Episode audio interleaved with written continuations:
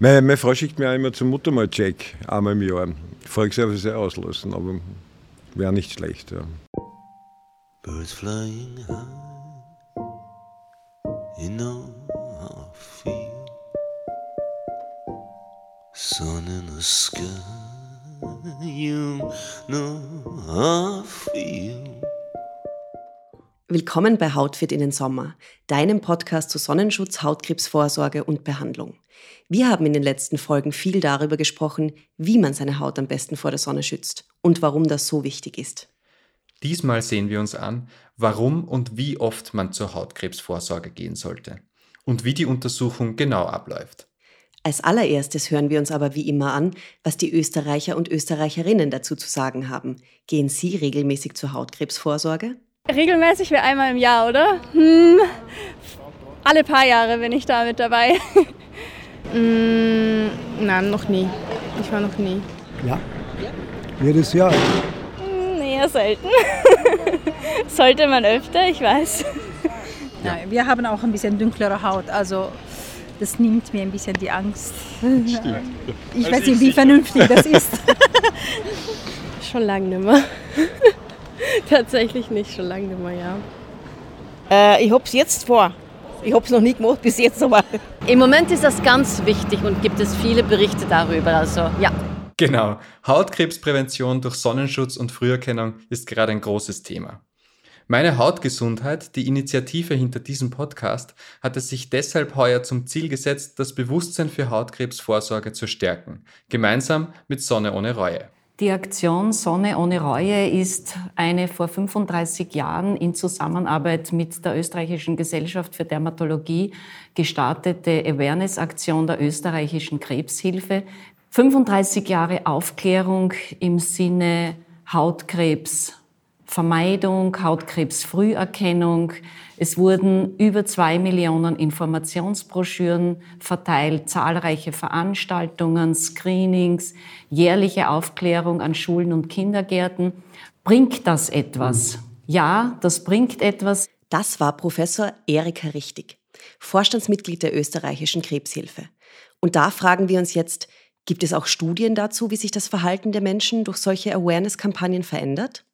Ja, da gibt es zum Beispiel eine Spektra-Studie, bei der die ÖsterreicherInnen gefragt wurden, ob sie zur Hautkrebsvorsorge gehen. Und was ist da rausgekommen? Wann sind wie viele Menschen zur Vorsorge gegangen? 1995 17 Prozent, 2015 42 Prozent. Wir werden das 2025 wieder durchführen und ich würde mir einen Anteil von 60, 70 Prozent wünschen. Und was kann man da tun? Wie kann man die Leute zur Vorsorge motivieren? Weil es gibt noch eine andere neue Umfrage vom Internationalen Institut für Markt- und Sozialanalysen. Die zeigt, dass ganze 25 Prozent der ÖsterreicherInnen noch gar nie bei einer Vorsorgeuntersuchung waren.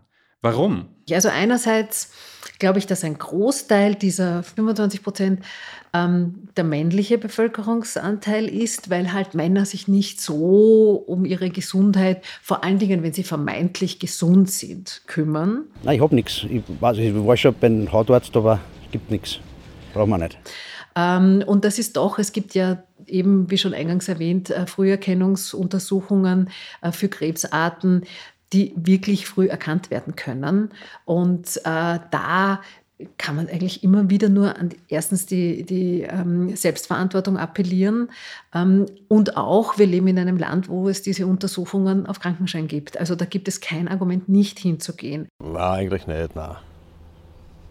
Ist, ja, ich mache das noch Gefühl oder schauen. Dass es fehlt leider immer noch ein bisschen das Wissen, ab wann wer wohin gehen sollte.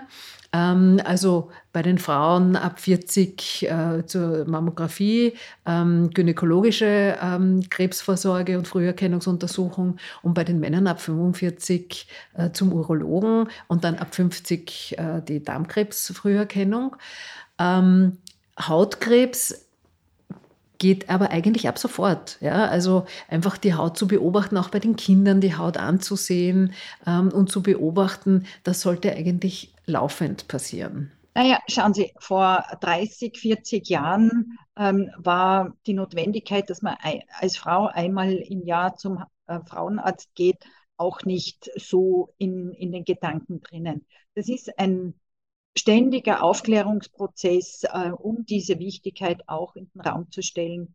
Und es ist im Gegensatz zu einer gynäkologischen Untersuchung, ist die dermatologische Untersuchung easy, weil es tut nicht weh, es wird einfach die Haut begutachtet ähm, und es bringt einem gewisse Sicherheit. Genau. Und diese Sicherheit fängt schon zu Hause an.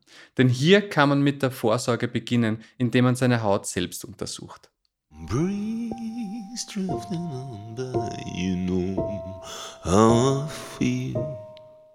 Und bei der Selbstuntersuchung der Haut, da gibt es spezielle Guidelines, an denen man sich orientieren kann.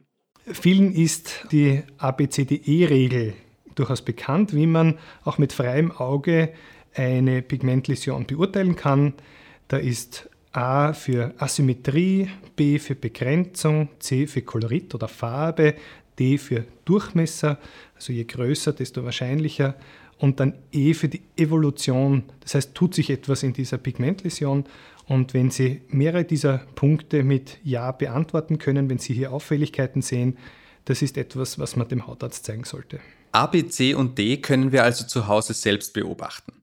Bei der Selbstbeobachtung wird auch die künstliche Intelligenz immer wichtiger. Es gibt mittlerweile zum Beispiel schon Apps, die auffällige Muttermale selbst erkennen können, wie zum Beispiel die Skin Screener App. Trotzdem ist es natürlich zentral, dass da regelmäßig Ärztinnen draufschauen. Aber wie läuft das eigentlich genau ab? Die Untersuchung bei der Hautkrebsvorsorge muss man sich so vorstellen, dass der jeweilige Arzt, die Ärztin bestimmte Areale, die eben auffällig erscheinen, genauer anschaut. Genauer heißt nicht nur mit dem freien Auge, sondern mit einem Aufrichtmikroskop. Das ist eine lichtstarke Lupe, mit der man zehnfach vergrößern kann und gewisse Kriterien von Muttermalen besser beurteilen kann als mit dem freien Auge. Und da kommt dann eben auch die ABCDE-Regel zur Anwendung. Wenn es ein Muttermal ist, das sich ähm, das neu aufgetreten ist oder das sich in den letzten drei, vier Monaten verändert hat, dann kommt es darauf an, kann man zuwarten und nach einigen Monaten kontrollieren. Man kann das auflichtmikroskopisch fotografieren und dann genau feststellen, hat sich das weiter verändert und wäre es besser, dass man es herausnimmt. Wenn es gleichbleibend ist, kann man es lassen.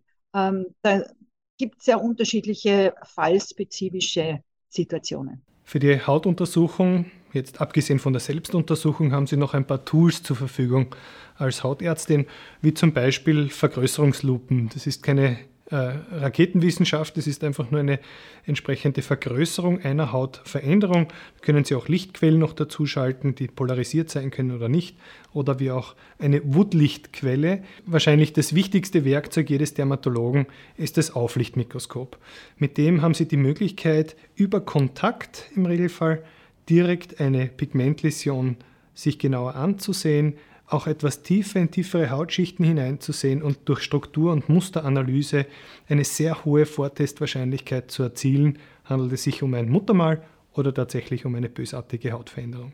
Okay, jetzt wissen wir, wie die Untersuchung abläuft. Aber wir wissen auch, dass alle Menschen, unabhängig von Hauttyp bzw. Hautfarbe, immer wieder mal ihre Haut untersuchen lassen sollten.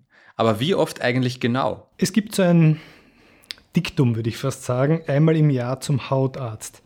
Ich ganz persönlich bin von dieser Strategie nicht hundertprozentig überzeugt. Ich denke, es wäre viel wichtiger herauszufinden, wer sind Risikopatienten und welche Patienten müssen wir wirklich regelmäßig und vielleicht sogar auch engmaschiger als nur einmal im Jahr sehen. Grundsätzlich diese Einschätzung kann Ihnen jeder Hautarzt, jede Hautärztin geben, kann Ihnen sagen, was Ihr individuelles Hautkrebsrisiko per se ist und davon abgeleitet Ihnen auch Empfehlungen geben, wie oft Sie sich beim Hautarzt vorstellen sollten. Neben der Sonnenexposition gibt es ja noch andere Risikofaktoren, wenn es um die Entstehung von Hautkrebs geht. Zum Beispiel das genetische Risiko, oder? Das genetische Risiko für Hauttumorerkrankungen ist da, das gibt es. Es wird jedoch im Regelfall etwas überschätzt. Die meisten Menschen bekommen Hautkrebserkrankungen aufgrund von externen Noxen, wie eben vor allem das UV-Licht. Ähm, manche Familien, das ist aber eher die Ausnahme, haben in sich tragend ein erhöhtes Risiko für Hautkrebs und können unter Umständen auch schon in jüngeren Jahren Hautkrebserkrankungen ähm, erleben. Äh, insgesamt spielt es jedoch für die Gesamtgesundheit jetzt auch einer Bevölkerung äh, nur eine untergeordnete Rolle. Beim Hautarzt werden Sie immer auch nach dem eigenen Familienrisiko und nach dem persönlichen Risiko, sprich hatten Sie schon mal eine Hautkrebserkrankung gefragt. Wir wissen tatsächlich, dass mehrere Hautkrebserkrankungen, speziell in Bezug auf das Melanom, in mehreren Generationen vorliegen müssen, dass wir daraus auch tatsächlich ein eventuelles genetisches Risiko ableiten können. Insgesamt ist die externe, sind die externen Faktoren, eine Hautkrebserkrankung zu entwickeln, wesentlich höher zu reihen als die genetischen Faktoren. Okay, jetzt kennen wir uns aus. Aber wohin gehen die Menschen eigentlich wirklich, um ihre Haut untersuchen zu lassen? Ähm, ich gehe zum Hautarzt regelmäßig und der checkt dann alle Punkte auch und dann, ja. Äh, ja, ich gehe regelmäßig zu alle Vorsorgeuntersuchungen. Mein Hausarzt ist seit 30 Jahren mein Freund und der schaut und also den brauche ich es gar nicht sagen, der schaut von selber auf alles. Es ist sicher nicht verkehrt, einmal im Jahr die Haut von DermatologInnen anschauen zu lassen. Und dazwischen, wie er selbst checkt, die ABCDE-Methode anzuwenden. Wenn die Patienten richtig instruiert sind, das heißt, selbst ihre Haut untersuchen und falls irgendwas an der Haut Auffälliges auftreten sollte, den Hautarzt aufsuchen. Also die Selbstverantwortung äh, der Patienten ist da ganz wichtig. Aber nochmals das Risikoprofil äh, zu erstellen und das, wenn möglich, schon äh, auch früh, also auch bei Kindern durchaus einmal zum Hautarzt und dann wird der Hautarzt, die Hautärztin dort meistens sagen, grünes Licht geben, das schaut ganz gut aus, äh, regelmäßige Kontrollen sind vorerst nicht erforderlich oder auch nicht und das ist, glaube ich, meine, meine Message. It's a new dawn, it's a new day, it's a new life.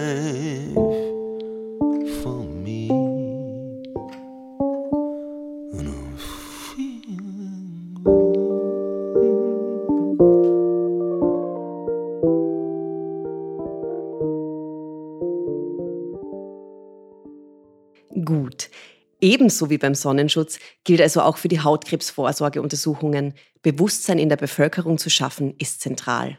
Es gibt Aufklärung in Schulen und Kindergärten sowie Bädern.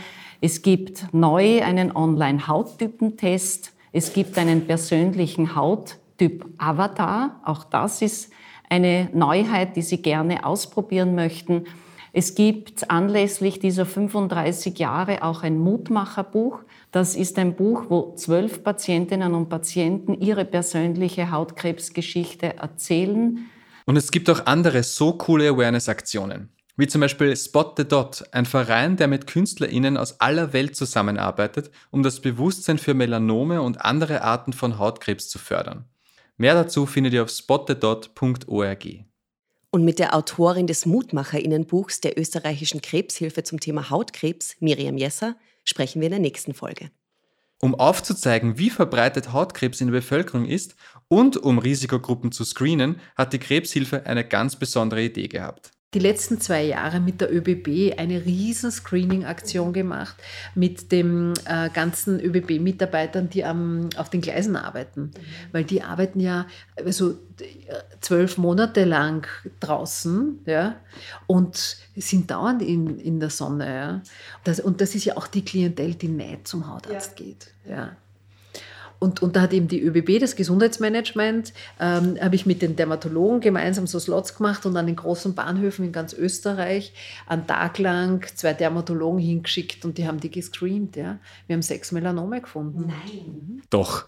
Und den Grund dafür, warum immer mehr Hautkrebsfälle auftauchen, hat uns Professor Höller bei unserem Pressegespräch zum Monat der Hautgesundheit erklärt. Das eine ist, dass wir in den letzten 100 Jahren einfach die Art, wie wir mit Sonne umgehen, stark geändert haben. Ähm, vor etwas mehr als 100 Jahren, wenn man Fotos anschaut, wie Menschen an den Strand gegangen sind, dann waren das meistens also den Körper bedeckende Badeanzüge und man hat auf die noble Blässe noch geachtet, dann, ist das, äh, dann hat sich das Schönheitsideal geändert. Man hat mehr propagiert, dass es die gesunde, angeblich gesunde sportliche Bräune geben sollte.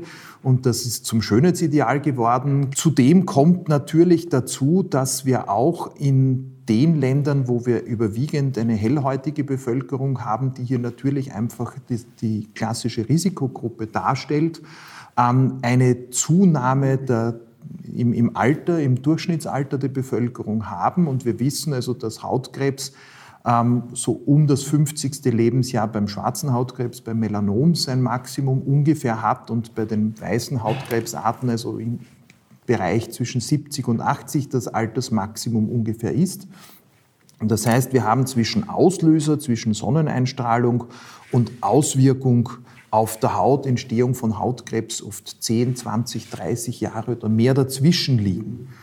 Ähm, und nachdem wir jetzt mehr Menschen haben, die dieses geänderte Sonnenverhalten haben, jetzt mehr Menschen haben, die in diese Altersgruppe kommen, sehen wir natürlich ganz klar, dass die Zahlen deutlich ansteigen. Das westliche Schönheitsideal, unser Wunsch, schön gebräunt zu sein, hat also eine große Rolle gespielt, wenn es um die stark gestiegenen und immer noch steigenden Hautkrebszahlen geht. Und deswegen ist es einfach ganz wichtig, das muss man wieder aus den Köpfen der Leute herauskriegen, dieses falsche Schönheitsideal, braun zu sein, als, als, als gesund und als schön zu assoziieren, das ist einfach ganz klar die falsche Strategie. Ich glaube, wir müssen wieder lernen, uns so zu akzeptieren, wie wir sind und zu sagen, okay, ich bin halt hellhäutig, aber ich finde das schön.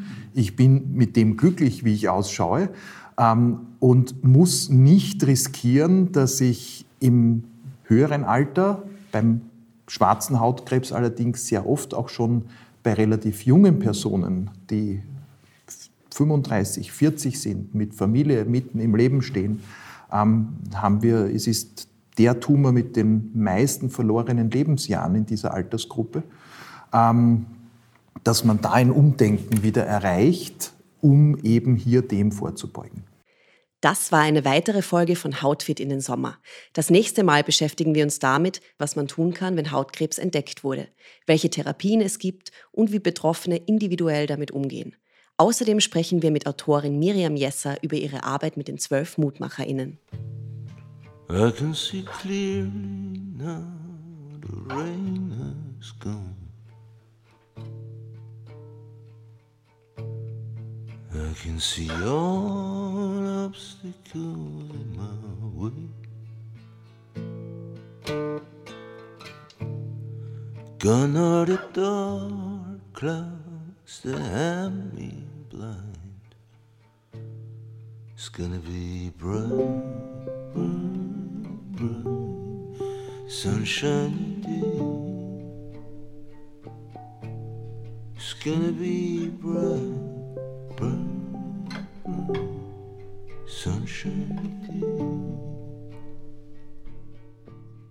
Wir bedanken uns bei allen Mitwirkenden unseres Podcasts Hautfit in den Sommer.